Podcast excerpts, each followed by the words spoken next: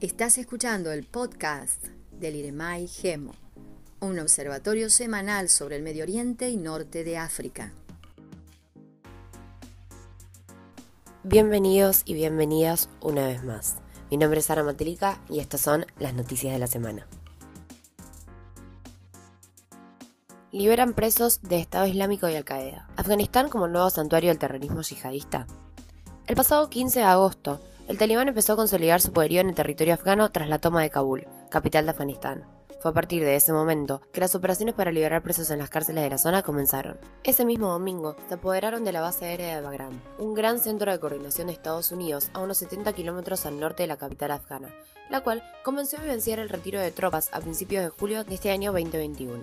Se estima que la liberación de los presos tiene que ver con que la misma fue entregada al grupo extremista por las fuerzas afganas remanentes en la base. Bagram alojaba la prisión de Pulecharki, que contaba con aproximadamente 5.000 presos provenientes de Estado Islámico y Al-Qaeda, cuya liberación fue confirmada por Business Insider, una agencia de noticias afgana que apoyaba la insurgencia.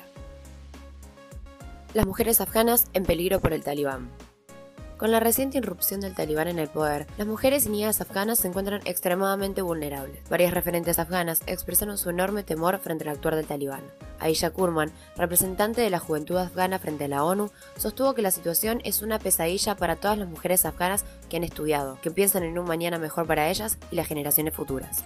Anteriormente, cuando el grupo talibán manejaba el gobierno de Afganistán, impusieron una visión ultra ortodoxa de la ley islámica. Es por esto que la periodista afgana Shamnan Bayani denunció que, desde las regiones más alejadas de la capital, llegan noticias de mujeres esclavizadas después de que sus parientes varones fueron asesinados por los talibanes.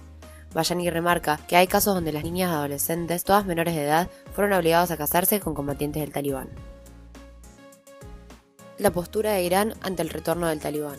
Ebrahim Raisi, a tan solo dos semanas de asumir la presidencia de la República Islámica de Irán, sigue sumando desafíos a su compleja agenda de política interna y externa. Ahora se agrega el estallido de una crisis política y social en su vecino del este, Afganistán.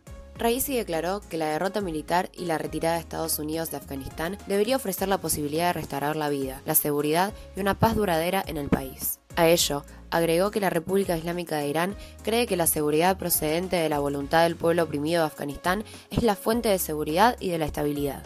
De hecho, el domingo 15 de agosto, el gobierno persa ya había anunciado el establecimiento de una serie de zonas de seguridad en su frontera con Afganistán, con el propósito de brindar protección a los ciudadanos que intentan escapar del país. Las declaraciones y el accionar del nuevo gobierno iraní intentan mostrar una cuota de mesura para evitar ser calificados como aliados del talibán por parte de la comunidad internacional, en un contexto en el que Raisi anhela cumplir otro objetivo de un gran peso, la firma del acuerdo nuclear. Ahora tenemos el papel de Turquía frente a la crisis de Afganistán. El gobierno turco, lejos de desentenderse de la cuestión y según las últimas declaraciones del propio Erdogan, mantendrá los canales de negociación abiertos al diálogo, ya que según el mandatario, no existen razones de fuerza mayor para una retirada diplomática de Turquía de Afganistán. Desde que comenzó la retirada estadounidense de Afganistán, Turquía es el encargado de gestionar el aeropuerto de Jadmir Kazar, el más importante del país afgano, y al cual Turquía tampoco está dispuesto a abandonar su misión de proteger a pesar del colapso que presenció con la salida de masas de personas que buscaban un nuevo refugio. El ministro de Relaciones Exteriores turco explicó que las tropas se están centrando en garantizar la seguridad de las evacuaciones, incluyendo la ayuda a los ciudadanos de otros países hermanos. Los papeles claves que cumplirá Turquía serán el de garantizar y proteger a aquellos migrantes afganos irregulares que busquen cruzar a Europa y también a los que busquen establecerse en territorio turco. Siria. Alto el fuego en la región de Dara. El pasado 15 de agosto, las fuerzas oficiales del gobierno de Bashar al-Assad y grupos rebeldes han llegado a un acuerdo para establecer un alto al fuego, a fin de aliviar la crisis humanitaria en la región. Durante las últimas dos semanas, las fuerzas oficiales han bombardeado la ciudad y se han enfrentado a los rebeldes, lo que los llevó a firmar el acuerdo mencionado después de largas conversaciones con el ejército ruso. Según fuentes oficiales, en los últimos años se observó una consolidación de la normalidad en la región de Dera, pero la intransigencia de estos grupos hostiles sigue afectando negativamente a la estabilidad instaurada y a la de los residentes del lugar. Sin embargo, las declaraciones del enviado oficial de Naciones Unidas para Siria son menos benevolentes y plantean que los constantes enfrentamientos y bombardeos han provocado la muerte o el desplazamiento de miles de personas. Por otro lado, quienes decidieron quedarse se encuentran en una situación crítica y sufren escasez de agua, gas y asistencia médica. El Líbano se apaga.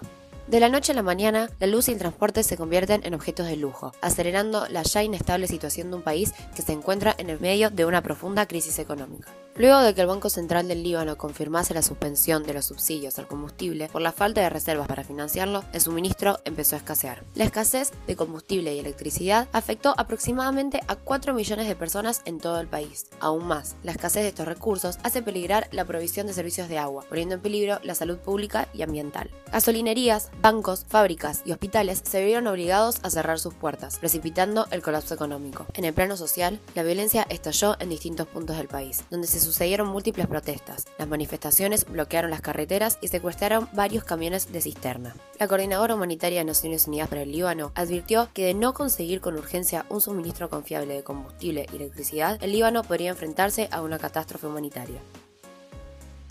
Por último, tenemos a Libia, donde la Cámara de Representantes define ley de voto directo y pospone presupuesto.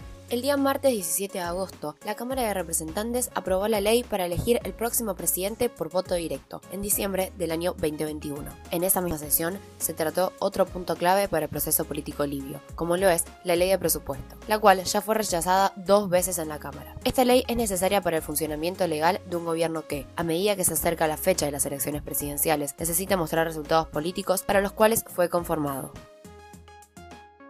Y estas fueron las noticias de esta semana. Esperamos encontrarlos y encontrarlas la semana que viene en una nueva edición del Observatorio. Muchas gracias. Para mayor información pueden seguirnos en nuestras redes sociales y en iremai.wordpress.com.